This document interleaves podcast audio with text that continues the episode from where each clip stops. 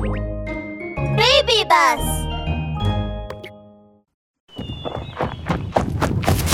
行け歩道戦士。第21話木登り大会。1年に一度の木登り大会の時期がやってまいりました。チャンピオンには巨大フルーツトロフィーが贈呈されます。我こそはという木登りの達人の皆様ぜひエントリーをお待ちしております。ポイポイがアナウンスを聞くとモコモコの耳をピクンとさせました。巨大フルーツトロフィー？エントリーする！うん。まずは木登りの練習をしなきゃ。よしあそこだ！ポイポイはシュシュッと大きな木に登っていきました。よいしょ。よいしょ。もうすぐてっポイポイがもうすぐ木のてっぺんにたどり着きそうになると突然黒い毛に白い顔の小猿が登ってきてあっという間にポイポイを抜き去り木のてっぺんにたどり着いてしまいました。私の方が先だえー、あと少しだったのに。キララちゃん木登り早すぎるよ。って私は猿だよ。猿は木登りが得意だからね。猿のキララは笑うと木の枝に尻尾を引っ掛け木の上をゆらゆらとブランコし始めました。巨大フルーツトロフィーには私の大好きな桃も入ってるらしいの。来週の木登り大会絶対私がチャンピオンになるわ。ん？あれは何？キララは自信満々で胸を叩くと突然遠くにある細長い人影に気づきました。その人影は一気に木に登っています。その素早さはまるで稲妻のようです。何あの動物。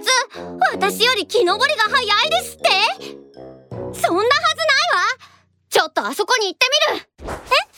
キララちゃん翡翠の森で一本の大きな木の下にガリ吉は分厚いバネでできたシューズを履いて何度も木の上に飛び跳ねています。その隣で小原社長は腰に手を当てていました。もっと高く飛べ。もっと高く。京原社長このバネシューズ跳ねる力がすごすぎて頭がクラクラしてきちゃいましたよ。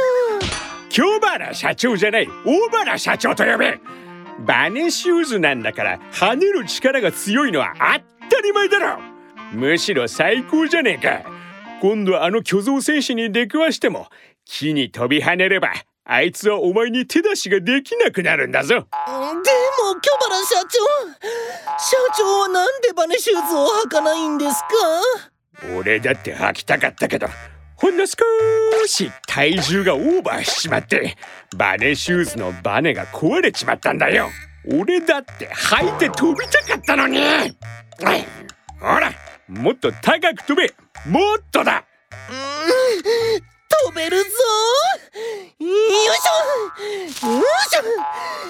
こらしょガリ吉が何度も飛び跳ねたせいで目をクラクラさせていると近くの木からガサガサっと音がしてキララがこの木に飛び出してきました。この猿どこから来たんだ？ああなたたちは悪い密漁者ね。大変。早くトーガくんに知らせないと。なーにあの巨像戦士に知らせるだと？そりゃまずい。ガリ吉早くあの猿を捕まえろガリ吉は慌てて飛び跳ねキララを捕まえようとしましたがキララの動きはとても素早く。瞬く間に左の枝から右の枝へ飛び移ると次の瞬間にはまた別の枝へと飛び移っていきました。あまりの速さにガリ吉はキララの尻尾に触れることすらできませんでした。ガリ吉手をもっと伸ばすんだ。もっと高く飛ぶんだ。よーしそこだ空を飛べ You can fly!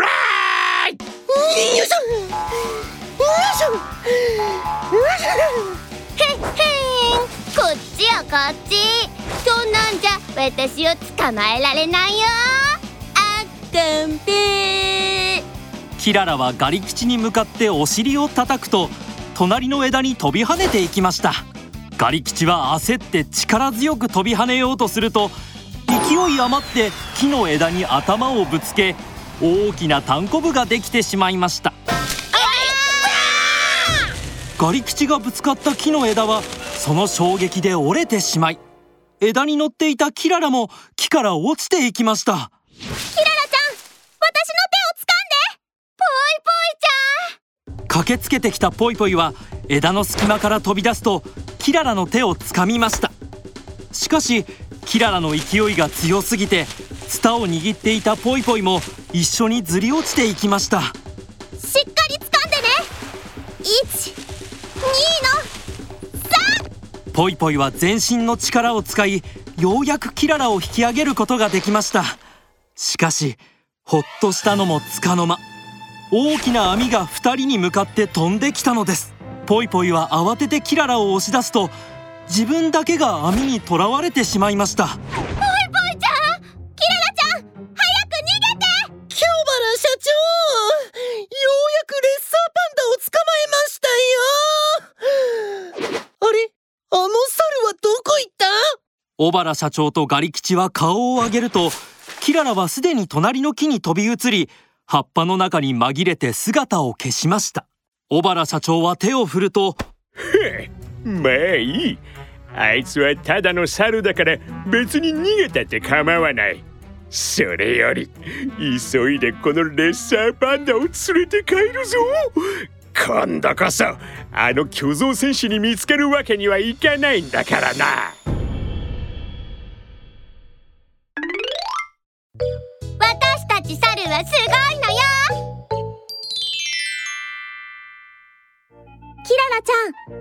ってすごいと聞いたけど本当？もちろんよ私たちは木登りが上手なだけじゃないのよ。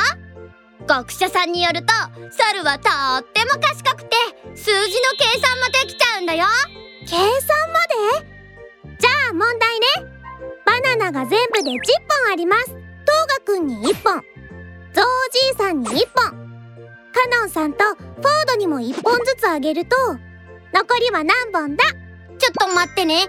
指で数えるからバナナが10本トーガくんに1本。あははキララちゃんは計算のスピードは遅いみたいね。